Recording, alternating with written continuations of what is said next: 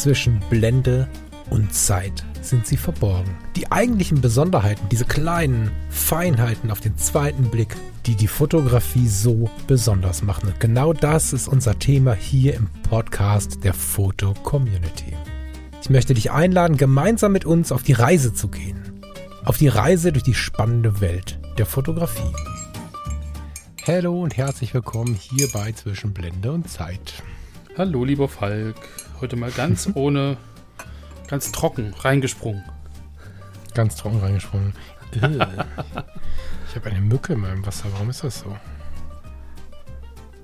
Also Mücken habe ich am Wochenende gesehen. Also Mückenlarven bei meinem Vater im Garten. Auch, auch im Wasser. Wie lange steht denn das schon? Zehn Minuten. Okay, das reicht nicht ganz. Ich juckt mir die Zunge.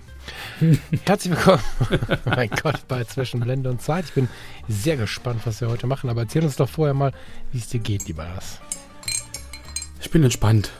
So, müde, aber entspannt. Küche ist fertig. Flur ist fertig, Wohnzimmer ist fertig. Alles schön, alles gut, alles prima. Gibt es noch welche Baustellen, die anstehen oder ist das dann jetzt das gewesen? Mein Büro. Aber ja, das gut. weniger, weniger das Renovieren, eher das Sortieren. Das ist immer so ein. Da bin ich das Gegenteil von meiner Frau. Die ist ja immer eher so, was ich nicht brauche, kann weg. Wenn, Mhm. wenn, wenn ich das noch habe, dann, dann belastet mich das. Und je weniger ich besitze, umso entspannter bin ich. Sehr cool. Und mein Büro, das ist dann so ein bisschen das Gegenteil. da könnten sicherlich ganz viele Dinge äh, entsorgt werden oder irgendwie verschenkt oder bei eBay verkauft oder was auch immer. Und dann, das steht irgendwie noch an. So, da weigere ich mich noch ein bisschen, ich sträube mich da ein bisschen, aber ich glaube, irgendwann gewinnt sie. Und dann werden wir uns gemeinsam hier mal ranmachen. Wenn das fertig ist, wirst du merken, dass auch du gewonnen hast. Na, ich habe Ja, das. ehrlich, jetzt so Shishi-Kram im Büro, das ist ja wirklich nicht nötig so. ja, also ich, Ich bin auch nicht so richtig gut da drin. Also jetzt gerade ist ja auch, auch ein bisschen zu viel Kram auf dem Tisch, aber ich genieße es eigentlich, wenn ich Tastatur, Maus, Computer, fertig. Das ist so bin ich noch das lange. Allercoolste. Ja. Ja. Ja, aber so generell mit dem Ballast abwerfen, ähm, das habe ich ja schon immer so gemacht. Also, wie gesagt, wenn du irgendwie elf Jahre lang in WG-Zimmern lebst, die ja nur so 20 Quadratmeter groß sind, da hast du sowieso nicht viel. Wenn du dann von einem Zimmer ins nächste ziehst, dann fliegt auch die Hälfte wieder weg. Und so habe ich das eigentlich je, also immer wieder getan. So, also ich hab, Hm. bin, hatte sowieso nie viel. Aber das, was da ist, das kann nochmal reduziert werden. Das ist total abgefahren. Ne? Ich empfinde mich ja als ziemlich minimalistisch. Habe ich das schon mal erzählt? Ich habe gerade ein Déjà-vu, ich hoffe nicht. Aber meine Frau kam zum letzten Umzug, also nein, falsch, zum ersten Umzug, als wir zusammengezogen sind, zum vorvorletzten Umzug, kam sie mit vier Jutebeuteln. Punkt. Okay. Also die ist wirklich der Inbegriff des Minimalismus. Ein paar Klamotten, die an den Herzen, am Herzen liegen und ähm, sie sortiert sofort aus, auch Klamotten und so und hat einfach nicht viel. Ne? Mhm. Also genau genommen, es waren drei Jutebeutel und ich glaube zwei Umzugskartons oder so. Aber das war's. Ja Ich überschaubar. hatte Hm. vor den Transporter gemietet und ich hätte sie auf dem Beifahrersitz nehmen können. Also die Umzugssachen. das war schon faszinierend. Und das jetzt so über die Zeit zu beobachten, ist schon spannend, weil es ist wirklich weniger Ballast. Das sieht man ja an. Hm. Ja, merke ich ja auch. Also ich sag mal, der Rest der Wohnung, der ist da wirklich sehr entschlackt. Und das, was wir halt irgendwie ein halbes Jahr nicht brauchen, das fliegt dann weg. So, oder Hm. wird, verschenkt oder wird irgendwie bei eBay Kleinanzeigen verschenkt oder so. Was soll das hier rumstehen? So, wird es auch nicht besser und jemand anders freut sich halt drüber. Ja, naja. Ich feiere das. Lieber Lars, hol uns mal das Thema für diese Woche, weil ich bin äh, ähm, äh, sehr überrascht und auch freudig, äh, freudig überrascht, dass äh, du dieses Thema ausgesucht hast. Deswegen äh, lehne ich mich jetzt mal zurück und hör mir mal deine Einleitung an. Nee, wie bin ich da drauf gekommen? Auf das Thema. Also das Thema ähm, im Endeffekt ähm, der heutigen Sendung heißt Licht und Schatten mal anders. Fotografie zur Verarbeitung. Und, Ach nee, weißt du, wie das war? Na? Ich habe Licht und Schatten mal anders, glaube ich, als Titel genommen. Ja. Und du hast dann daraus die Verarbeitungskiste gemacht. So war das nämlich. Da haben wir in unserem Notion, also Notion ist so ein, wenn du das nicht kennst als äh, Hörerin oder Hörer da draußen, das ist so ein, so ein Organisationstool. Ich glaube, ich habe den Titel angeteasert, wusste aber gar noch nicht so richtig, wo ich hin Mhm. will. Und du hast daraus eine Verarbeitung, genau, du hast daraus eine Verarbeitungskiste gemacht. Das, das So kann auch sein. Jedenfalls Licht und Schatten mal anders, Fotografie zur Verarbeitung. Ich glaube, ich bin so ein bisschen da drauf gekommen, weil meine Frau, die Lüdi, ähm, die fotografiert seit einiger Zeit im Prinzip Sternkinder, also Kinder, die im Prinzip während oder nach der Geburt oder vorher schon ähm, leider verstorben sind und die Eltern halt gerne ein Erinnerungsfoto haben wollten und da kam ich, glaube ich, Licht und Schatten, so diese die Schattenseite des Lebens, aber eigentlich auch das Licht und, und dann, wie kann ich so eine Sachen verarbeiten? Ich glaube, so bin ich drauf gekommen. Hm. Genau, das ist doch ein ja, spannendes ja, Thema. so. ist. Ich hatte nämlich, genau, genau, weil wir ursprünglich waren wir irgendwie tatsächlich bei Licht und Schatten im, im, im, im, Fotografischen so, ne? Aber ich finde es natürlich mega, weil meine Fotografie ja vom wahrscheinlich ersten Tag an mit Verstehen zu tun hat und mit Verarbeiten und äh, mit all diesen Dingen Mhm. und im Prinzip das, was Thema der Sendung heute ist, meine Fotografie ausmacht. Also es ist nie zu 100 Prozent aus tiefstem Herzen irgendwie was anderes gewesen als das. Also das hat auf jeden Fall immer die Hauptrolle in, in meiner Fotografie. Mhm. Wenn ich jetzt ein Porträt fotografiere oder wenn ich im Auftrag eine Hochzeit fotografiere, dann ist es nur in Teilen so, aber ganz ohne ist es nie. Und deswegen freue ich mich mega darauf. Und habt ihr das jetzt gerade nicht aus Gemeinheit in die Hand gegeben, sondern ich bin natürlich so ein bisschen gespannt, was Ja. du dazu denkst und mache natürlich jetzt gerne ganz viel mit, aber bin auf deine Position noch sehr gespannt.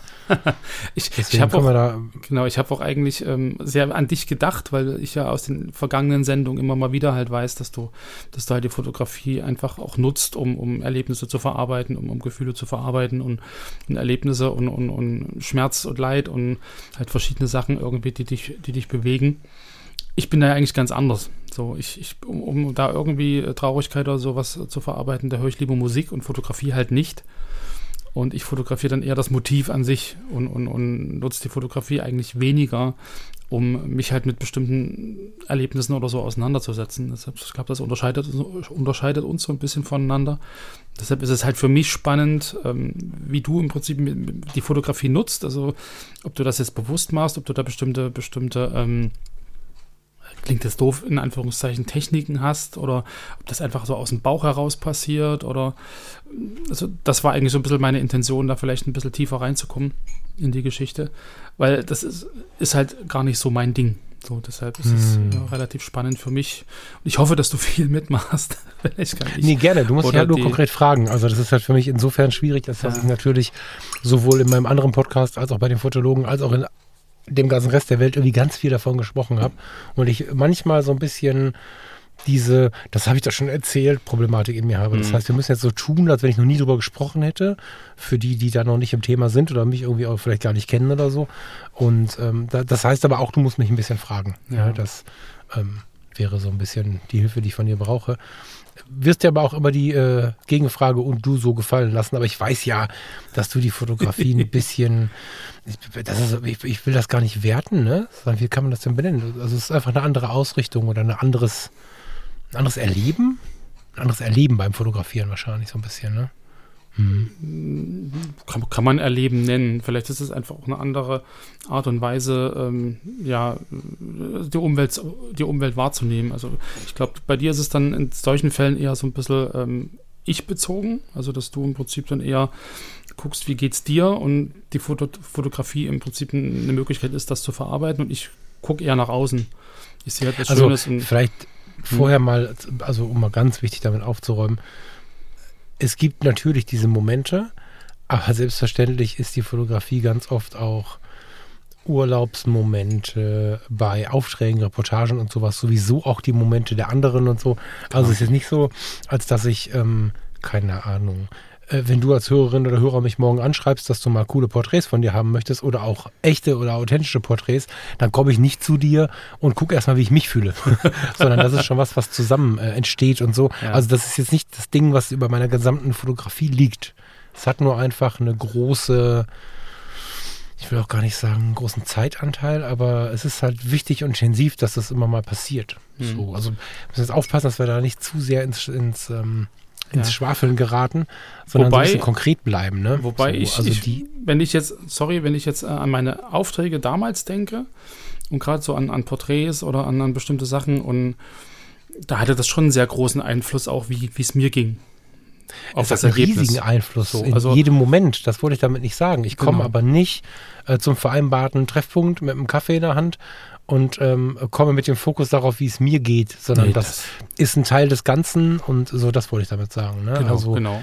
diese verarbeitende Fotografie, über die du heute sprechen möchtest oder über die wir sprechen möchten, ähm, ist ja nicht die gesamte Fotografie. Das war jetzt gerade wichtig, weil mhm. sonst glaubt äh, jeder, der irgendwas von mir sieht, dass ich äh, bei jedem Vogel, den ich fotografiert habe und bei jedem Porträt irgendwie fürchterlich gelitten habe. Das ist natürlich nicht so, ja. Also es gibt ja. nicht für alles einen fürchterlichen Grund, sondern genau, genau. es gibt auch die schöne Welt der Fotografie, das Licht. das ist ja. mir tatsächlich sehr, sehr wichtig. Ja. Und ähm, vielleicht kurz erklärt, ich glaube, dass ich einfach da so reingeschoben bin. Also ich mache das ganz kurz für die, die ja schon zehnmal gehört haben.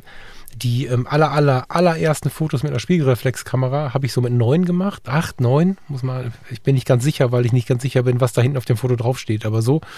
Und ähm, da waren wir im Urlaub im Harz und die DDR-Grenze stand halt noch. Und äh, unsere Familie hat ein relativ großes Thema mit der DDR. Wir haben einige ähm, damals, als es an der anderen Seite war, auf der anderen Seite gehabt. Einige waren Rentner und durften uns besuchen.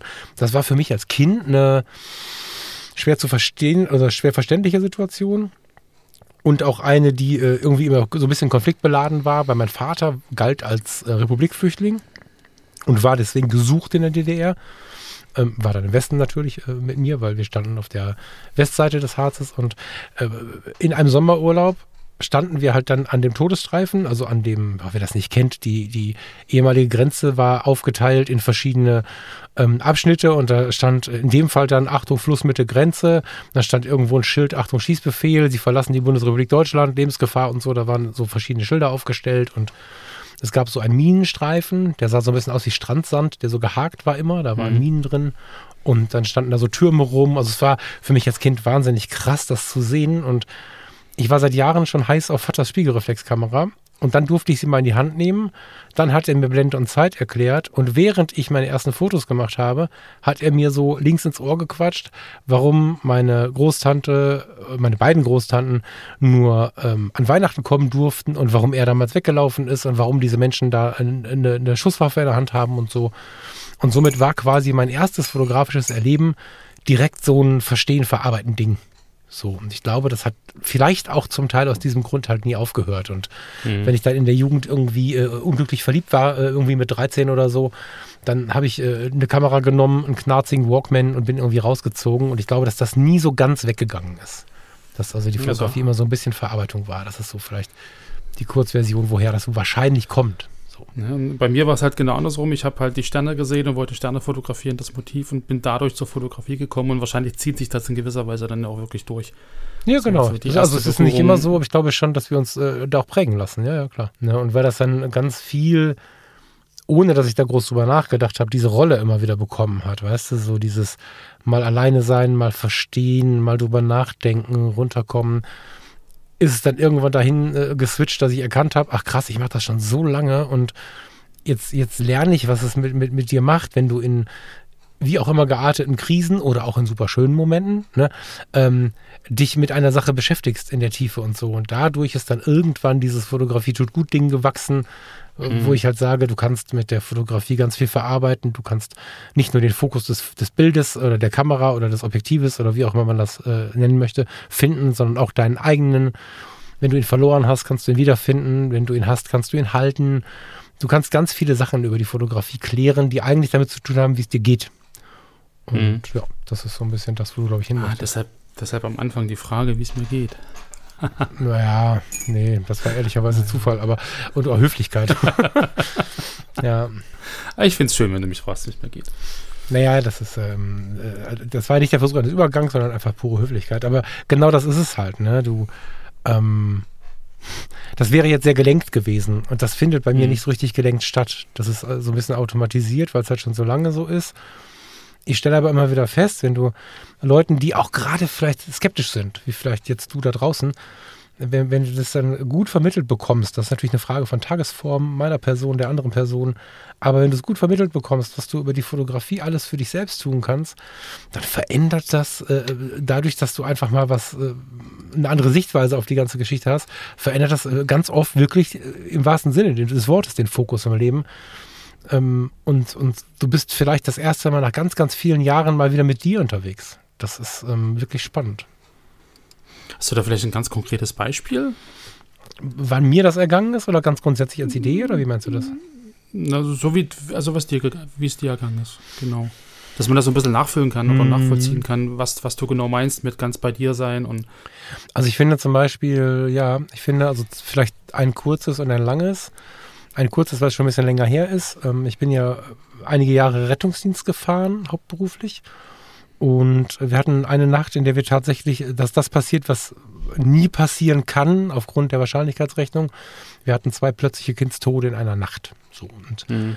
ähm, einen überhaupt zu erleben in der Rettungsdienstkarriere von zehn Jahren, viel mehr waren es ja nicht, ähm, ist schon verrückt. Zwei ist wahnsinnig verrückt und jetzt kann sich jeder, da musste glaube ich nicht mal mehr Vater für sein, du noch mehr, kann sich vorstellen, was das für eine Situation ist ähm, macht das jetzt nicht, aber es war einfach, also da ist auch kein Retter cool mit. Da kannst mhm. du auch 40 Jahre Rettungsdienst fahren oder so. Da kannst du der coolste Notarzt der Welt sein, der coolste Feuerwehrmann oder Polizist. Da sind halt alle am Arsch nach so einem Ereignis. So und wir hatten zwei davon und ich bin am ähm, nächsten Morgen, habe ich direkt irgendwie geguckt, junger Mann, ne? irgendwie 22 war ich oder so, 23, zur Sparkasse, da waren irgendwie noch 80 Mark oder so. War das noch Mark? Das waren schon Euro. Da waren noch 80 Mal Euro irgendwie am Start. Dann habe ich äh, die Hälfte in den Tank gepackt. Das hat noch gereicht für bis ans Meer. Äh, für die andere Hälfte habe ich mir ein Fischbrötchen geholt und äh, irgend so ein nordisches Bier alkoholfrei und habe mich da in die Dünen gesetzt und hatte die Kamera mit. Und habe da drei, vier Stunden Dünengras und das Meer, einfach nur Meer. Also nichts, mhm. Strandlinie, bisschen Sand, bisschen Meer fertig, fotografiert und ähm, habe da für mich wieder so in meine Ruhe gefunden und, und, und aus dieser inneren Aufgerütteltheit und aus diesem, diesen ganzen Fragen, wie kann das sein? Und, und ich meine, da gibt es halt Dinge, die kann man bis heute wahrscheinlich noch besprechen, die da drin liegen, die Menschen sich in solchen Situationen halt stellen, selbst wenn sie nicht direkt betroffen sind. Warum sie, und da gibt es ja ganz viele Dinge, mit die einem dann durch den Kopf schießen. Und da habe ich so ganz aktiv gemerkt, wie unfassbar, ist vielleicht so einer der Schlüsselmomente auch, wie unfassbar intensiv mich die Fotografie ähm, runterholen kann. Aber ich weiß nicht, ob der konkret genug ist, dieser, dieses Beispiel, weil diese Situation ja für die meisten Menschen zu abstrakt ist. Aber mhm. Stress im Job kennen wir vielleicht alle. Und das wäre meine zweite Idee dazu.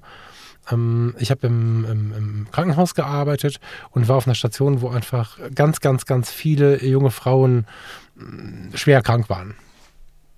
Häufig auch gestorben sind und ähm, oder ich war viel auf dieser Station. Ich habe jetzt nicht auf dieser Station gearbeitet, sondern ich war mehrmals am Tag dort und dann hat man die Leute kennengelernt mit der Zeit, die Patientinnen. Und ich war eh schon ziemlich lange davon belastet, dass sich das gesamte Leben irgendwie so um den Tod äh, drehte. Mhm. Und kurz vorm Urlaub habe ich dann zwei Frauen verabschiedet. Wir sehen uns nicht mehr. So, tschüss, ich gehe jetzt in Urlaub. Und bekam die Antwort, nicht stimmt, wir sehen uns nicht mehr. Am Ende wurden es dann drei.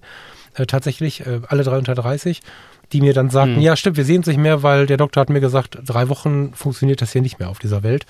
Und Krass. ja, genau, ne? Und da ist mir sehr bewusst geworden, okay, krass, meine ganze innere Unruhe, mein ganzer Stress, ich äh, bin einfach zu weich im positivsten aller Sinne für diese ganze Sterberei hier. Und äh, wir sind in den Urlaub gefahren und äh, ein paar Stunden danach tatsächlich, also weil wir sind nach dem Frühdienst losgefahren, habe ich auf Texel in den Dünen gekniet und hatte die Tränen in den Augen und habe gesagt, ich fahre einfach nie wieder hin. Hm. Und ich habe die Kündigung abgegeben. Ich war nachher später nochmal auf dem Kaffee bei den Kollegen, um das Ganze zu erklären und so.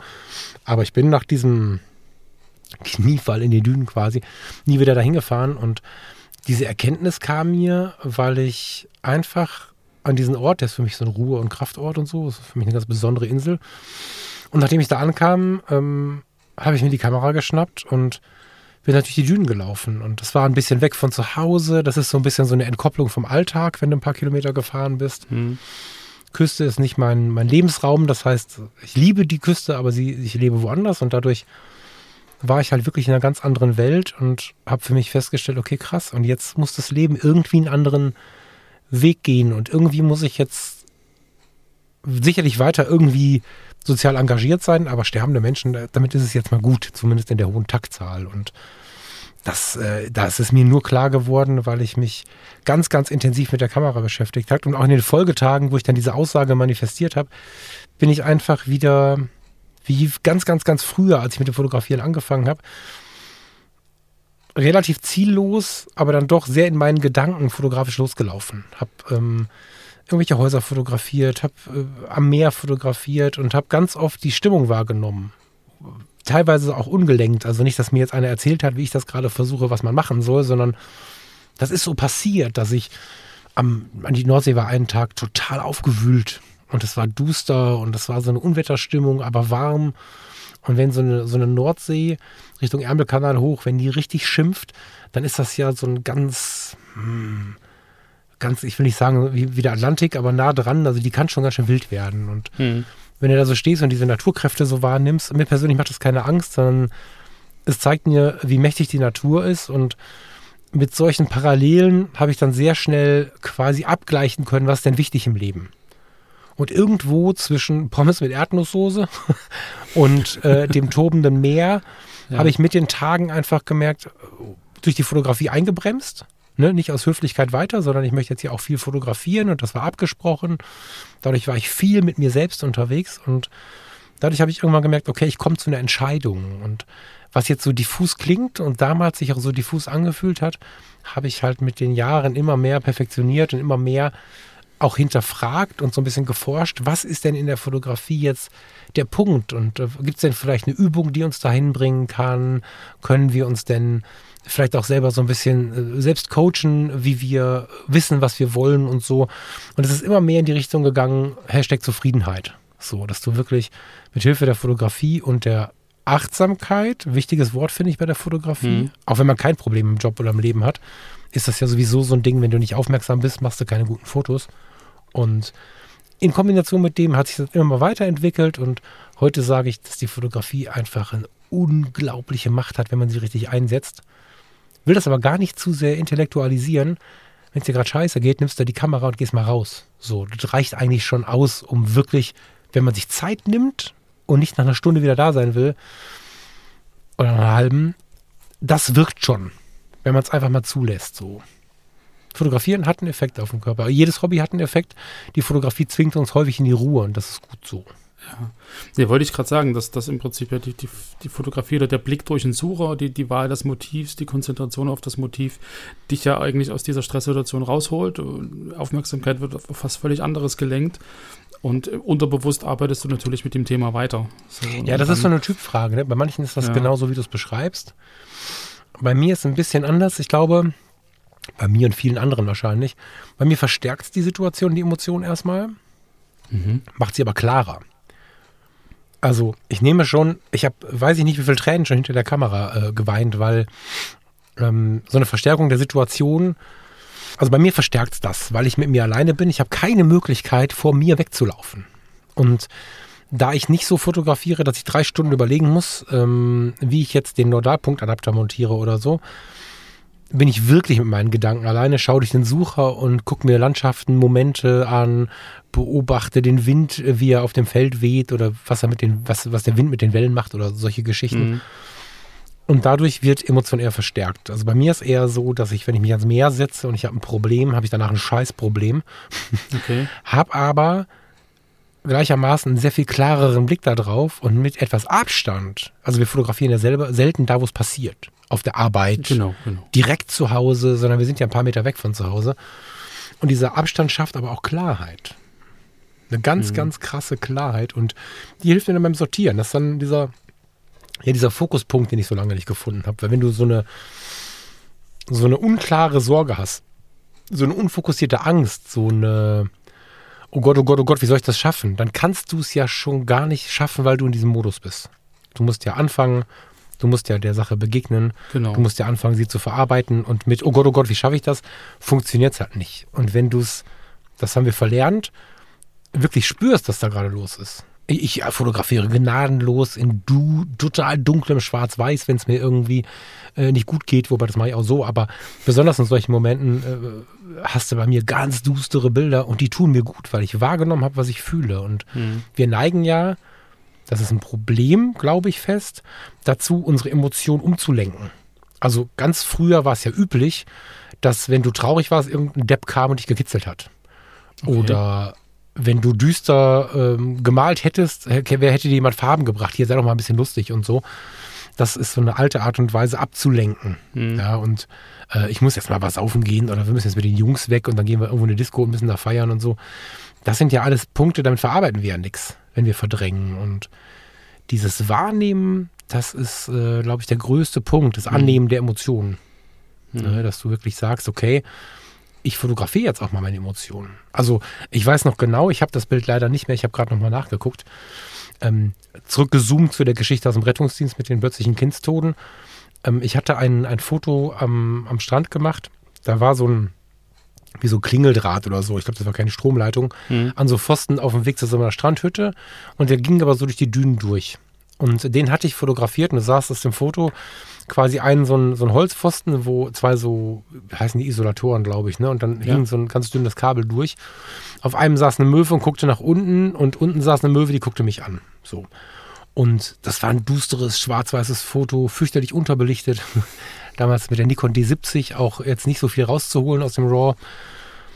Und das habe ich aber dann damals tatsächlich auch übrigens in die Foto-Community geladen und habe dazu äh, so ein Gedicht, was mir am Strand eingefallen ist, darunter geschrieben. So, das war keine große Lyrik, die irgendwie äh, Preise gewonnen hätte, aber das hat mir gut getan. Mhm.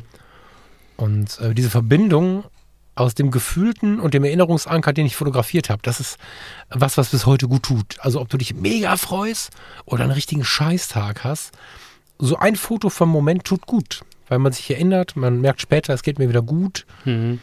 So, ja. Interessant. Interessant, also weil Hast du das gar nicht? Also ich finde es ganz interessant. Hast du gar nicht irgendwie so den Moment, vielleicht auch in der Jugend, ich meine, ich weiß jetzt, dass du sehr lange schon fotografierst, dass du, weiß ich nicht, unglücklich verliebt warst, Liebeskummer hattest, Ärger in der Schule hattest, was hatten auch immer. ja, hatten wir ja alle boah, mal wieder, ja. Nee, klar, ja, da- genau, aber Genau. dass du dann auch so die Kamera genommen hast und dann einfach mal so ein leeres Feld fotografiert hast und dir gedacht hast, da könnte sie jetzt mit mir sitzen, aber nein, sie möchte nicht oder so. Das, kennst du das äh, so gar nicht? Nicht wirklich. Was nicht also ich, schlimm ich, wäre. ich habe dann wirklich eher Musik gehört, wenn irgendwie Mhm. äh, was, was komisch war oder wenn ich mich irgendwie äh, traurig war, nicht, nicht gut gefühlt habe oder was auch immer. War dann eher so die Musik so, also es gibt da so bestimmte Lieder, da, da, da kommt dann so ein bisschen wieder so ein so ein Ach, so war das damals und da hast du so das Gefühl Mhm. wieder und dann hast du die Stimmung wieder, da weißt du, wo du warst und was du gerade gelesen hast oder so und sowas gibt's schon. Aber fotografisch, da bin ich wirklich so motivgesteuert.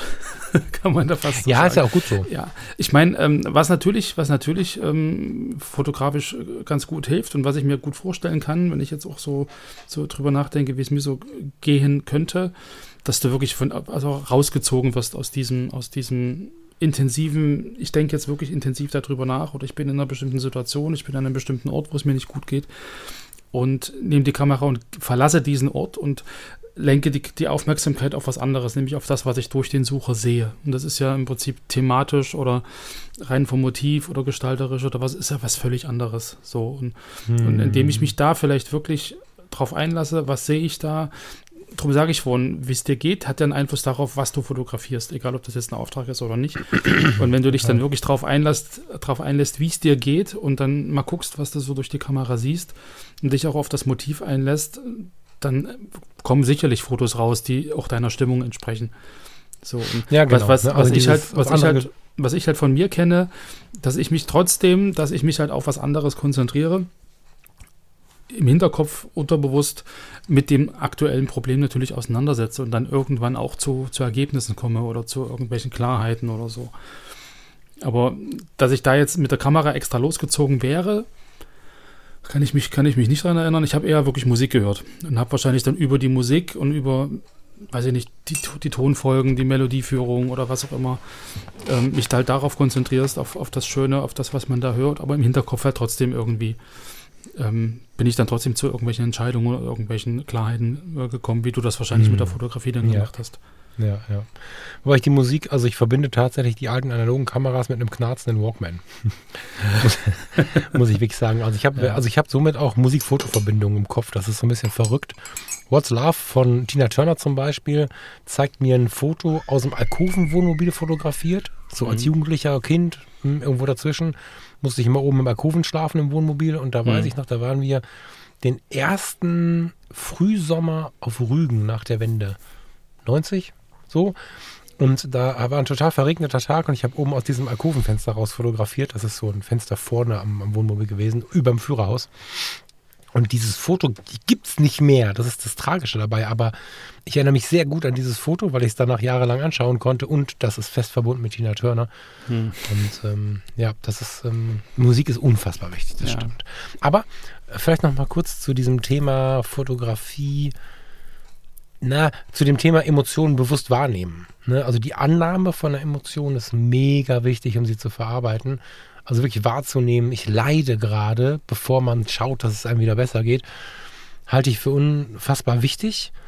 Und ähm, da habe ich, das habe ich ganz gut mal gespiegelt bekommen. Ich habe, ähm, du hast das hier in unsere, in unsere Liste reingeschrieben, deswegen ich wäre da selber jetzt gar nicht drauf gekommen, die Verbindung zu schlagen, aber du hast ähm, die, diesen Auftrag hier reingeschrieben, äh, in dem ich den Auftrag bekam, in dem, diesen Auftrag, äh, wie nennt man das denn?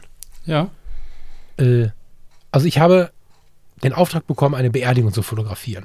Und zwar mhm. nicht irgendwie ein Foto vom Kranz und ein Foto von der Schleife und ein Foto vom Grab oder so, sondern die komplette Beerdigung, Reportage und die Kinder des Verstorbenen und die Witwe baten um Porträts. Also mhm. ich stand halt so schräg gegenüber in der Kirche und sie baten mich um 135 mm 2.8 Porträts. Die waren fotografisch sehr bewandert, hatten eine sehr konkrete Vorstellung und wollten ihre Trauer fotografiert haben. Hm. Und das war natürlich ein Auftrag, wo ich erstmal geschluckt habe.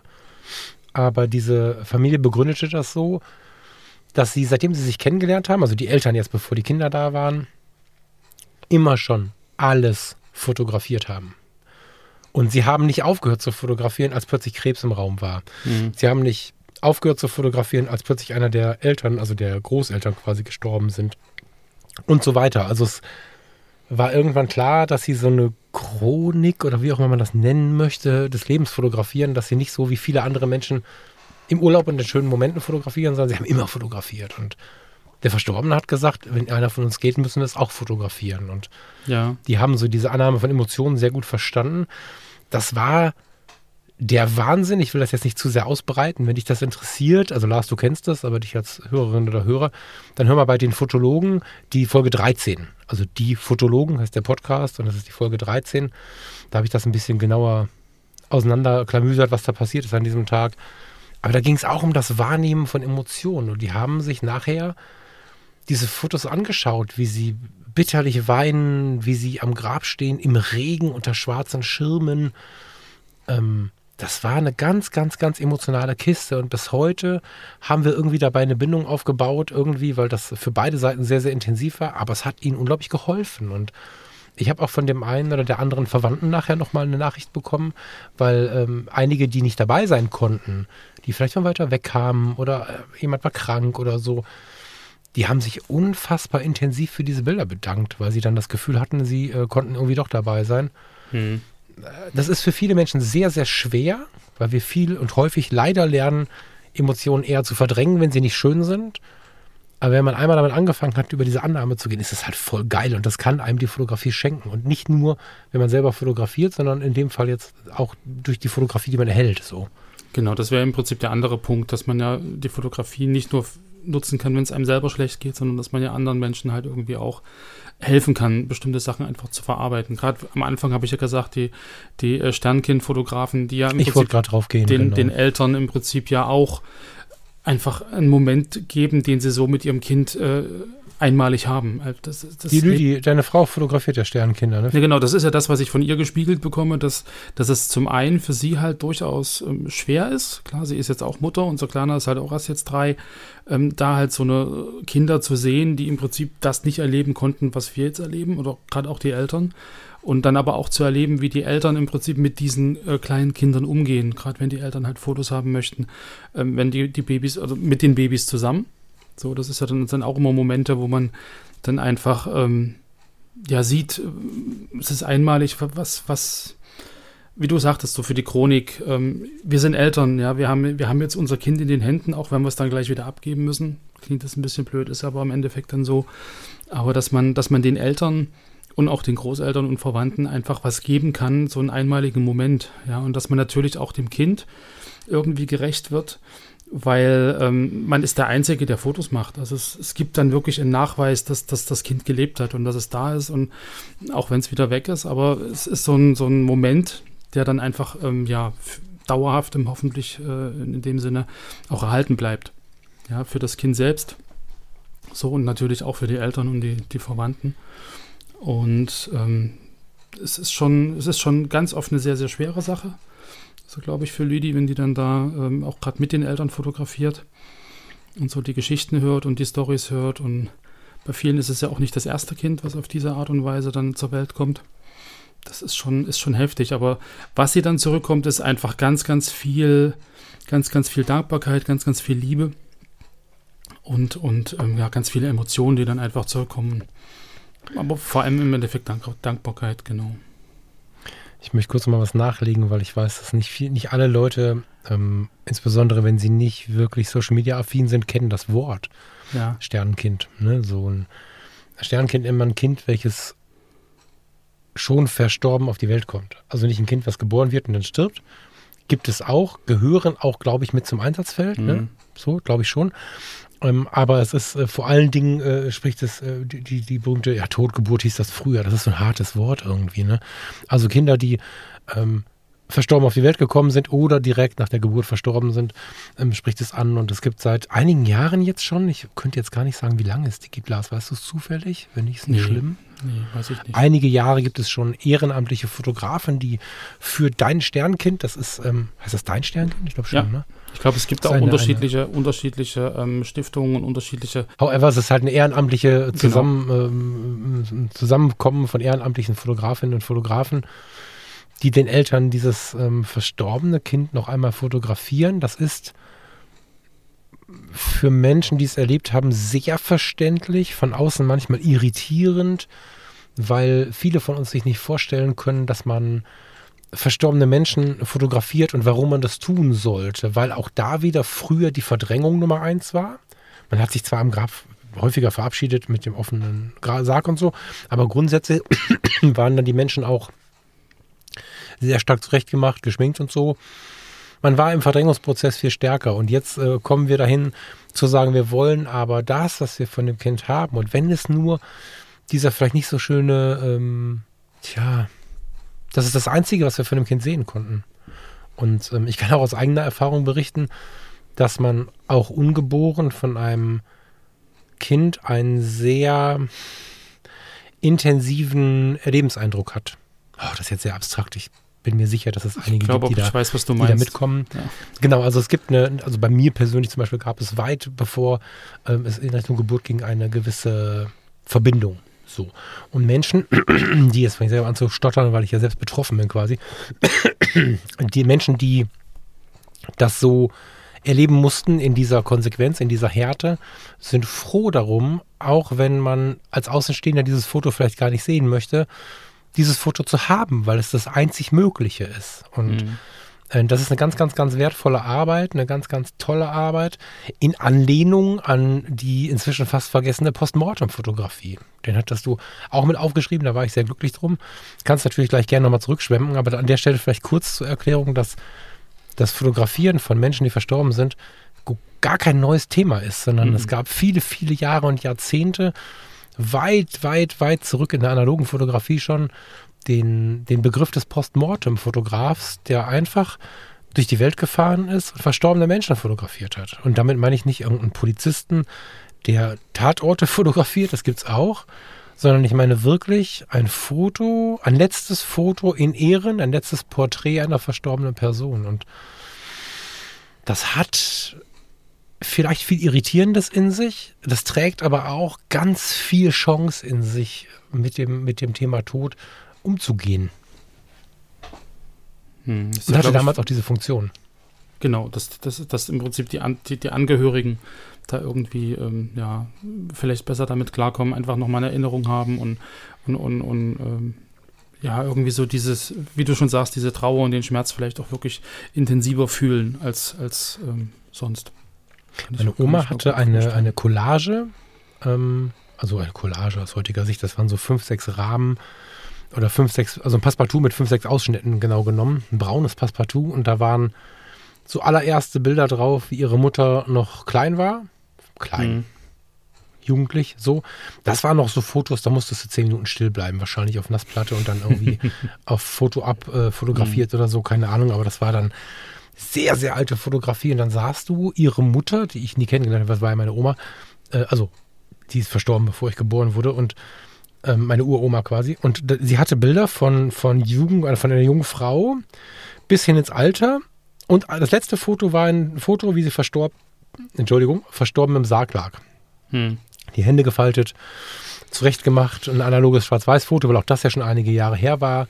So ein bisschen Rüschenkram im Sarg und so. Äh, und es waren keine reichen Leute, bevor hier der, der Eindruck aufkommt. Also das war irgend so ein Birkenholzsarg oder was immer günstiges Holz war zu der Zeit. Und nur da, wo man das, das Foto gesehen hat, war halt so ein bisschen Rüschen verklebt und so, damit es dieses würdevolle Abschlussfoto gab. Und in dieser Collage machte das wirklich Sinn. Ne, meine, meine Großmutter, sonst gar nicht so in der Tiefe unterwegs thematisch, sagt dann, ja, nu schau, also ich habe als Kind gefragt, was, was, warum, was soll das?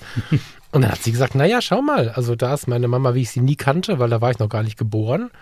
Da war sie aber dann so alt, wie ich denn dann irgendwann alt war. Und somit mhm. habe ich ein ganz anderes Verständnis für meine Mutter bekommen, was sie für ein Erleben hatte. Und als sie dann verstorben war, habe ich in dieser Collage den Abschluss und weiß, dass ich damit abschließen muss mit dem ganzen Thema, mich aber schön und gerne erinnern kann.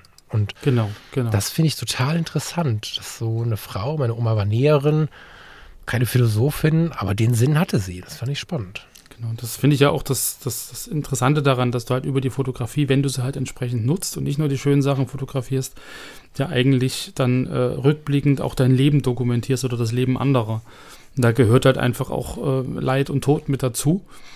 Und das halt irgendwie auch zu thematisieren und da einfach auch einen, einen normalen Umgang damit zu haben und das irgendwie nicht totzuschweigen oder irgendwie ähm, wegzuignorieren, ist halt ähm, eine wichtige Sache und da hilft die Fotografie natürlich ungemein, das stimmt. Total. Du hattest noch die ähm, Trennung und die Liebe und sowas mit drin. Wir haben da schon lange darüber gesprochen, Lars. Also nicht ja. im Mikrofon, das ist jetzt das ist jetzt mal sehr intim hier alles, aber wir unter uns haben da schon lange drüber gesprochen, über diese Themen. Und ich sage äh, für mich persönlich, dass ich sehr, sehr glücklich bin, ähm, nach Trennung die wenigsten Menschen verloren zu haben. Die meisten ja. sind noch in meinem Leben und ähm, ich genieße das sehr. Es gibt aber sehr, sehr viele Leute, die, die immer sofort dann wegblocken und mit dem, mit dem Menschen, der damals da war, irgendwie nichts mehr zu tun haben wollen. Manchmal aus Schutz, weil vielleicht Partnerin oder Partner das nicht akzeptieren wollen, Eifersucht und so. Manchmal aber einfach auch nur so oder deswegen, weil sie sagen, es ist vorbei, macht man so. Und über die alten Fotos lebt das ja alles weiter. Und ähm, ich bin persönlich, das weißt du, dagegen zu sagen, okay, äh, das ist die äh, alte Zeit und äh, damit habe ich nichts mehr zu tun, weil ich persönlich sage, dann würde ich ja einen Teil meines Lebens als nichtig erklären. Da hätte ich das nicht gelebt. Das heißt, ich, ich so, weiß ja. das sehr zu schätzen, diese Zeit, die ich mit einem anderen Menschen verlebt habe. Und wenn es denn friedlich oder klärbar auseinanderging, dann schätze ich es unglaublich, Fotos aus dieser Zeit zu haben oder auch Erinnerungsanker aus der Zeit der Trennung. Hm. Also all diese, diese Prozesse zu begleiten, ähm, tut unglaublich gut, diese ganzen partnerschaftlichen Kisten. Und ähm, ich finde persönlich, wir sollten nochmal überlegen, wenn wir der festen Überzeugung sind, das ist alles vorbei, da rede ich nicht mehr drüber, ob wir nicht doch nochmal durch die alten Fotos schauen wollen. Ob wir nicht doch nochmal einen Gruß senden wollen. Weil wenn das Ganze abgeschlossen ist und wir nicht irgendwie uns verrannt haben, liegt da auch keine Gefahr drin. Das ist einfach nur ein mhm. netter Gruß. Und die Fotografie kann an der Stelle eine ganze Menge auslösen. Entweder als Erinnerungsfotos oder wenn ich das Gefühl habe, ich müsste mal einen Abschluss machen, fahre ich nochmal in die Gegend, ähm, wo ich vielleicht viel unterwegs war mit ihm oder ihr und äh, fotografiere da einfach mal diese leere Gegend. Ohne dass da irgendwie Instagram-mäßig ein Pärchen sich die Hände gibt und äh, verliebt in die Kamera tanzt, sondern einfach nur vielleicht den gleichen Berg, ja. wo ich das Bild gemacht habe, alleine. Und da lässt sich eine Menge Klärung schaffen. Ja? Also ja. alte Liebe vermissen, gibt ja Menschen, die sind sehr unglücklich getrennt. Da kann die Fotografie so viel machen. Hammer. Bin ich mal Alles gespannt, natürlich ein bisschen. Bitte? Ich bin ich mal gespannt, wie das dann zukünftige, zukünftige Generationen lösen, wenn man dann eigentlich mit einem Klick einen ganzen Ordner Fotos löschen kann, weil man sie einfach nicht mal analog irgendwo rumliegen hat und, und das Foto ja. verbrennt man halt weniger. Ähm, ja. Oder ob man sich dann wirklich noch aufhebt. So, aber ich glaube, um dahin zu kommen, das, da braucht man auch eine gewisse, eine gewisse äh, ja, Draufsicht auf, auf sich und auf, auf sein Leben und seine Probleme oder nicht Probleme, die man so hat. Also die Kurzschlussreaktion ist ja eigentlich, boah, ich bin jetzt enttäuscht worden und weg damit. So, und dann zu sagen, nee, ich heb das Mhm. auf, weil das gehört zu mir, es gehört zu meinem Leben. Es hat mich auch ein Stück weit zu dem gemacht, der ich bin. So, da braucht man, glaube ich, irgendwie äh, auch eine Weile. um Absolut. ich sage jetzt auch nicht, das muss gehen. Ne? Das kann Nee, für nee. viele Menschen total, also alles, was wir heute besprochen haben, kann äh, total verwirrend für Menschen sein.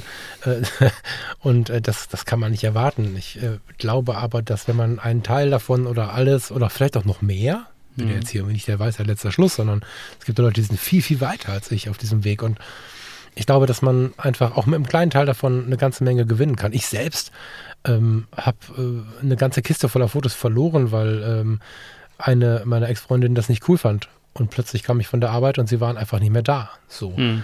Das ist aber heute ein großer Schmerz. Und ähm, heute würde ich es äh, ein bisschen beschützen. Ich würde aber auch die Fotos des Gegenüber beschützen. Auch wenn es mal zwickt, weil es einfach ein Teil des Lebens ist. Und ähm, wenn wir äh, nicht gerade mit 15 uns kennengelernt haben, sondern mit 30 oder so, dann haben wir einen Menschen kennengelernt, der davon geformt wurde, was er vorher in Beziehung erlebt hat. Das ist Genau. nicht immer schön, Ja. aber es gehört zum Leben. Ja. Ja. Aber jetzt kommen wir in Richtung Beziehung, das ist vielleicht ein bisschen viel. Fotografie zur Verarbeitung. Ja. Ich finde es wertvoll, ich finde es wichtig. Ähm, Ich kann es gar nicht ohne, also, Mhm. Nee, falsch formuliert. Ich kann es nicht ganz ohne. Ich kann es auch ohne, aber ich kann es nicht ganz ohne. Finde es aber auch erfrischend, ähm, auf Menschen zu treffen, die wirklich nur des Motives wegen fotografieren. Also da habe ich bei dir mich ja wirklich am Anfang stark gewundert. Nicht, weil ich das bewertet habe, sondern weil ich das so gar nicht kannte. Ja, ja. Fand ich hochinteressant, das wirklich als ganz einfach, einfach klingt auch wertend, ne? so ist gar nicht gemeint, das als karambolagefreie Beschäftigung mit einer netten Sache zu sehen, ist für mich was, wo ich auch wieder was gelernt habe. Wo ich nicht immer den Sinn suche, sondern manchmal auch einfach nur ein Bild mache. Das Mhm. habe ich sicherlich jetzt auch durch dich äh, und auch durch den Thomas äh, von der Fotocommunity zum Beispiel so ein bisschen verstärken können. So. Ja. Mhm. Es ist ja immer die Frage, wie jeder Einzelne auch mit solchen Sachen umgeht. So, und, und wie Mhm. er es verarbeitet und wie er es auch an sich ranlässt und so. Und also ich, ich finde es extrem spannend und ich will mal gucken, irgendwie in Zukunft, ähm, ob ich vielleicht doch irgendwann zur Kamera greife in solchen Situationen oder jetzt inzwischen dann zum Handy oder ob man. Also was ich halt gemerkt habe, dass, dass meine Stimmung und, und so, wie es mir geht, meine Fotografie durchaus beeinflusst. So, also das, das tut schon. Ob ich da jetzt gleich verarbeiten dazu sagen würde, weiß ich nicht. So, ähm, aber im Endeffekt, ähm, ich glaube, in, in der Phase, in der man sich dann befindet, wenn es irgendwie kriselt, da dient irgendwie alles der Verarbeitung. So, Ja, ja. äh, ja. daher kann man das wahrscheinlich auch nicht ausschließen, aber so bewusst wahrgenommen bei mir selber habe ich das noch nicht. So, wäre jetzt mal spannend ähm, für mich und für dich wahrscheinlich auch, ähm, was für Erfahrungen unsere lieben Hörerinnen und Hörer damit haben. Aber vielleicht gleich mal die Frage in die Runde. Ähm, ist das für euch ein Thema? Nutzt ihr die Fotografie, um, um äh, Alltagserlebnisse oder Sachen äh, zu verarbeiten, um euch da irgendwie ranzutasten oder euch eher abzulenken? Da freue ich mich dann auf eine äh, ja, spannende Diskussion, vielleicht unter unserem Episodenfoto. Vielleicht habt ihr auch die eine oder andere Geschichte bereit. Da bin ich mal gespannt. Mhm. Ich auch sehr. Und es ist völlig cool, damit nichts anfangen zu können. Ne? Also ich habe ähm, immer wieder die Begegnung, wenn ich denn mal mit so einem Thema so tief reingehe, entweder, dass man sich entschuldigt, das ist so die Vote-Seite oder die devote Seite, oder dass man sich tatsächlich dann aufregt, Mhm. dass es halt ein Kackthema ist und dass es irgendwie nicht zueinander gehört und so. Ähm, ohne diese schlimme Emotionen, ich finde beide Seiten dieser Emotionen, die ich gerade genannt habe, nicht so cool, ist es aber ganz normal, dass immer Menschen je nach äh, Lebensphase da auch nichts mit anfangen können. Also äh, nicht, dass ihr glaubt, ihr müsstet jetzt irgendwie äh, rausziehen und beim nächsten Mal, wenn es euch scheiße geht, äh, fotografieren gehen. Das ist wirklich eine Typfrage und manchmal ist es eine Frage des drauf Einlassens, aber es ist nicht für jeden was. Das kann man schon sagen. Mhm. Das ist so, ja. Aber versuchen finde ich cool. Super. Vielleicht kann ich ja auch Sachen verarbeiten, wenn es mir gut geht. Ja klar, ja, na klar. Ja, logisch. fotografiere ich jetzt meine neue Küche und freue mich drüber. Ja, zum Beispiel. muss man, ah, ja, guck mal, du, Ja. du lachst jetzt, ne? Ja, Also der Prozess, den ihr da durch habt, äh, mit so viel Arbeit, dann kostet das ja alles viel Geld. Das Geld musstet ihr auch irgendwie arbeiten. Äh, das ist ja schon eine langwierige und große Sache. Und äh, das ist Nestbau. Ja. Und äh, am Ende ist es fertig. Und wenn du davon eine Reportage machst, also muss man jetzt Bock drauf haben, ne? Aber wenn es so ist, dann ist das eine total schöne Erinnerung. Ja, und wenn du mal irgendwie da stehst und schimpfst auf die Küche oder so, dann sagst du, ah, guck mal hier, das war so viel Arbeit, lass uns nicht so schimpfen. Das ist, ähm, das ist cool. Genau, da leistet die Fotografie dann wieder ihren Beitrag zum allgemeinen Familienfrieden. Ich kenne nicht wenige Leute, die ihr Haus zum Beispiel während des Baus als richtige Reportage Hm. ähm, quasi fotografiert haben und da habe ich nur die besten Sachen drüber gehört, ja, vom, von der Wiese, ausgeschachteter Keller, ausgeschachtet, heißt das so? Ja. Ausgebaggerter Schacht, ausgeschachtet, weiß ich auch nicht. Ja, kann man sagen, ja. Ausgebaggertes Loch. Dann kam der Kanal, ich glaube, der kommt vorher, kommt der nachher, siehst du, ich habe gar keine Ahnung, aber dass das einfach so ein Prozess ist, der, der wächst und wächst und wächst und irgendwann bist du wieder zu Hause, für immer, die Kinder vielleicht auch und so. Das ist mega. Kannst Umzugsreportage. Guck mal, sowas damals, genau. Genau. Das letzte Foto in der, in der eigenen Wohnung, bevor man zusammenzieht. In einer ganz leeren Wohnung. Schneider Mhm. sitzt in der Mitte des Wohnzimmers. Rock'n'Roll. Richtig cool. Supi. Ich werde jetzt umziehen in die Küche, ich brauche nur einen Kaffee. Ja, Ja. Äh, ich auch. Alles klar. Ich äh, freue mich sehr, dass du das Thema angestoßen hast. Ich weiß, dass wir vielleicht dem einen oder der anderen was zugemutet haben. Umso mehr bin ich natürlich gespannt, wie ihr das findet. Und ja, freue mich auf die eine oder andere Rückmeldung. Lieber Lars, danke dafür. Gerne Äh, doch. Wir holen uns mal einen Kaffee, ne? Genau. Dann schönen Feierabend. Dankeschön. Euch eine schöne Zeit. Bis bald. Bis später. Tschüss.